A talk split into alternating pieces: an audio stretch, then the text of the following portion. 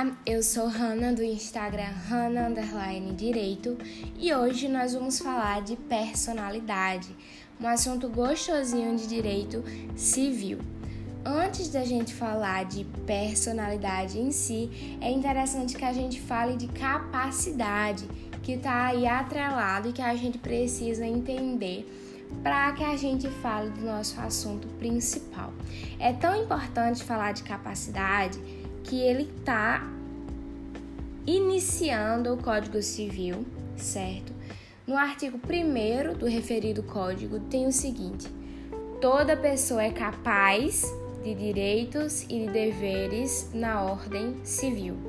Então, toda pessoa é capaz de direitos e deveres. Só que, observe, um contrato assinado por uma pessoa menor de idade ou de menor, como a gente costuma chamar no popular, vai ser válido? Não. Por quê? Porque existe uma capacidade de fato, uma capacidade para exercer, né?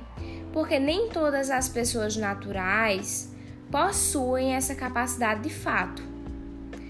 Porque essa capacidade de fato vai ser adquirida, essa capacidade de é, cumprir com deveres vai ser adquirida com a maioridade civil ou com a emancipação ali depois dos 16 anos.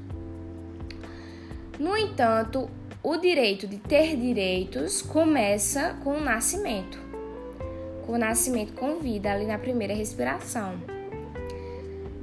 Mas e termina com a morte, né?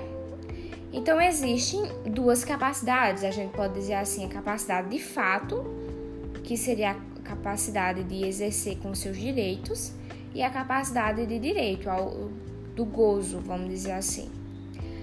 Ok. Falemos de personalidade. Bom, seria a soma das características dos aspectos da capacidade que representam quem a pessoa é para si mesma e para a sociedade. Então, nós temos o início da personalidade em que momento? No nascimento com vida, quando ele se torna uma pessoa com a capacidade de direito. Então, esse início dessa personalidade vai começar quando a pessoa é separada do ventre materno e ele começa quando a criança, né, respira. Por que a criança precisa respirar? Porque se ela não respira, apesar de chegar a nascer, ela é um natimorto. O natimorto também tem direitos. Tem direito à sepultura, tem direito à proteção do seu nome e à proteção de sua imagem. Mas não é um nascituro. Certo? O nascituro é aquele que nasceu com vida e tudo vida e tudo, certo? Para a gente conseguir separar. Então, o que é que acontece? A criança deve respirar. E se e como é que a gente chega nessa nessa conclusão?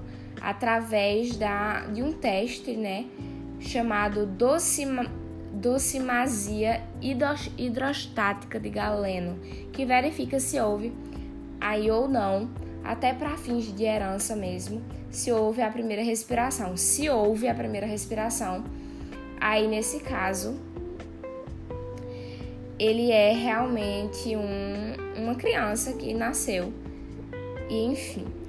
Aí observe. O nascituro é aquele que foi concebido, se tornou um zigoto, tudo mais.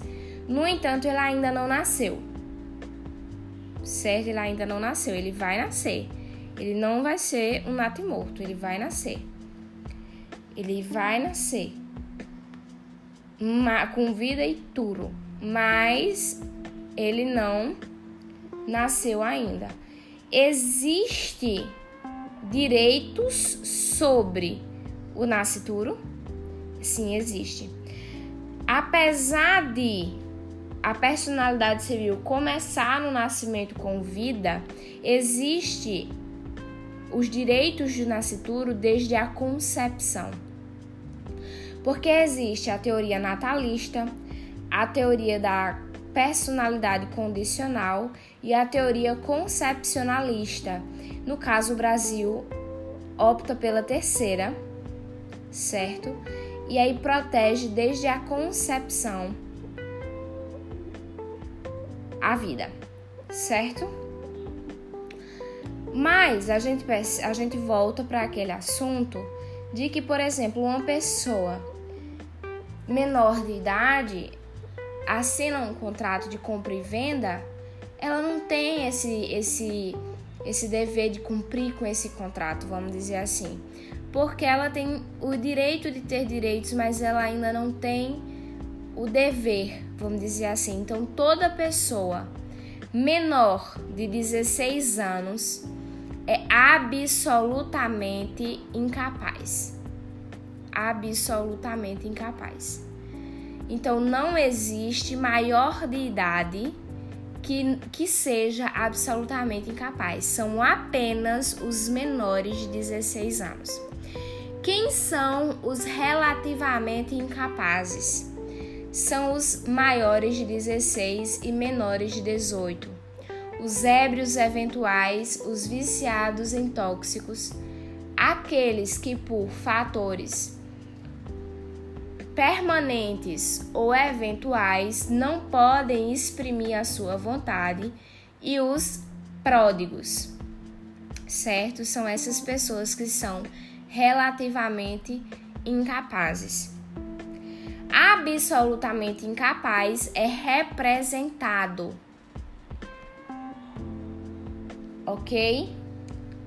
Relativamente incapaz é assistido e a deficiência não gera a perda da capacidade. Nesse caso, a gente tem uma perícia, a gente tem uma avaliação para ver até que ponto a pessoa com deficiência, um portador, uma pessoa que é portadora de deficiência, vai ter restrição.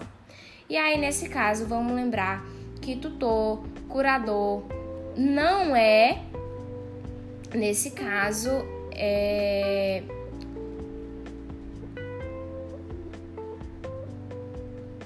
não é nesse caso aquilo que a gente chama de representante, é, assist, é aquele que vai assistir, não é esse ponto aqui em especial, certo? Não, não, não, não se confunde. O índio, como é que se fala? O índio não é considerado relativamente, nem muito menos absolutamente incapaz, ok? Eles vão ser, ok? É, regulamentados, né, a sua situação pelo Estatuto do Índio. Senão a gente estaria cometendo aí uma misoginia. Uma misoginia. Então vamos lá. Emancipação. Como é que a gente emancipa? Existe aquela emancipação sempre depois a partir dos 16 anos, certo? Ela pode ser voluntária, que é através da concessão dos dois pais e vai ser através de escritura pública, e existe a judicial, que é, por exemplo, quando um dos pais não aceita e o outro pai aceita. Aí o juiz vai analisar, mas aí não pode ser simplesmente por uma escritura pública, vai precisar de uma sentença judicial, vai precisar levar para o judiciário, por isso se chama judicial. E existem outras modalidades legais, ou seja, previstas em lei, quatro hipóteses da, de, de modalidade de emancipação. Lembrando, sempre a partir dos 16 anos.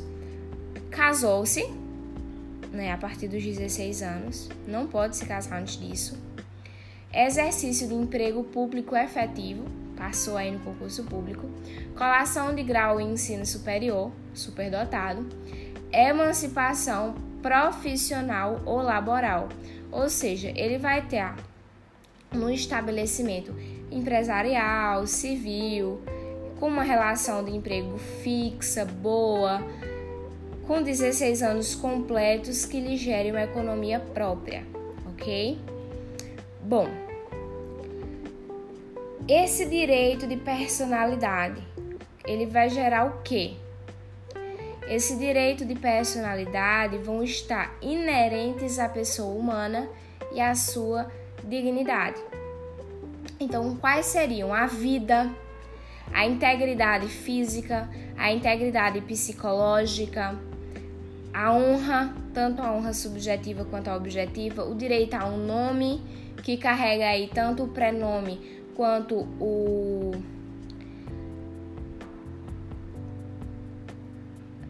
tanto o prenome quanto o sobrenome, a imagem é um retrato, a intimidade é uma vida privada, né? Então, nós temos a questão espiritual da integridade moral, a mente, que é a integridade psíquica, as criações intelectuais da pessoa, o corpo, a integridade física, a vida. Então, em geral, os direitos da personalidade são intransmissíveis, irrenunciáveis e indisponíveis.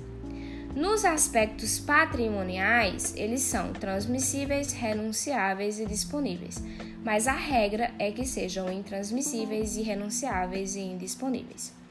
Então a gente observa o seguinte, que nas características gerais dessa personalidade existe que elas são irrenunciáveis, não podem ser abdicados. Ah, eu abdico do meu direito à vida, não posso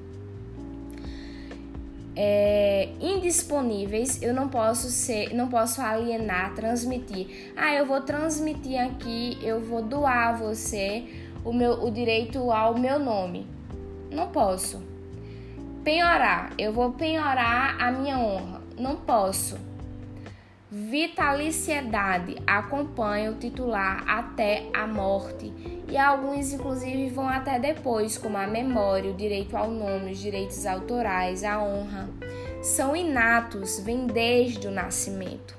São absolutos, embora existam exceções, eles vão ter realmente essa, esse, esse caráter de, de serem absoluto. Gena, é, generalidade, o que é que vai acontecer? Eles vão ser dados a todas as pessoas desde o nascimento extra patrimonialidade não possuem valor patrimonial de direito. Eu não posso dizer assim, o meu nome vale tanto, o meu o meu a minha integridade física vale tanto, não posso. Imprescribilidade, não existe uma prescrição para isso, não tem como prescrever. A minha honra prescreve quando eu completo tantos anos, não existe isso certo? E existe como eu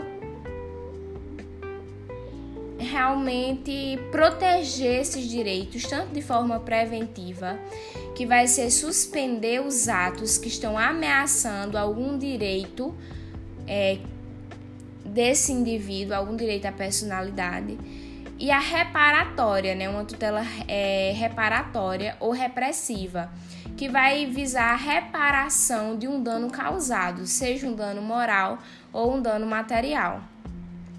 E se a pessoa tiver morrido, aí vai o cônjuge sobrevivente, parente de linha reta ou colateral até quarto grau atrás do direito, dano moral ou material daquela pessoa.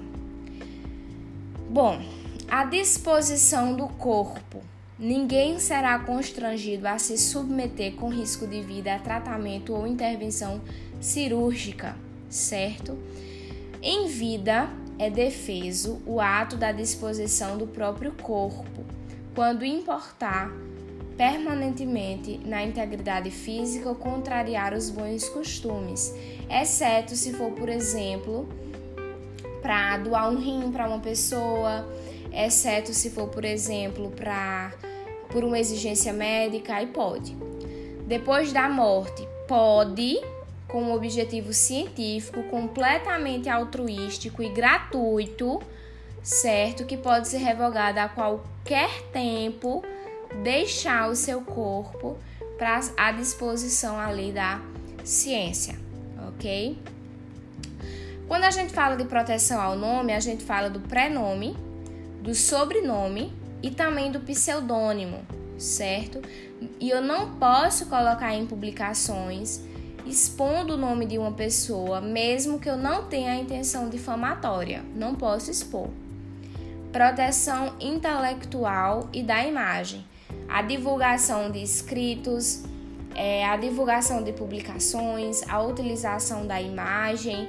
Eu preciso da autorização ou eu preciso que sejam necessárias a administração da justiça ou a manutenção da ordem pública. Nesses três casos eu posso mesmo sem autorização.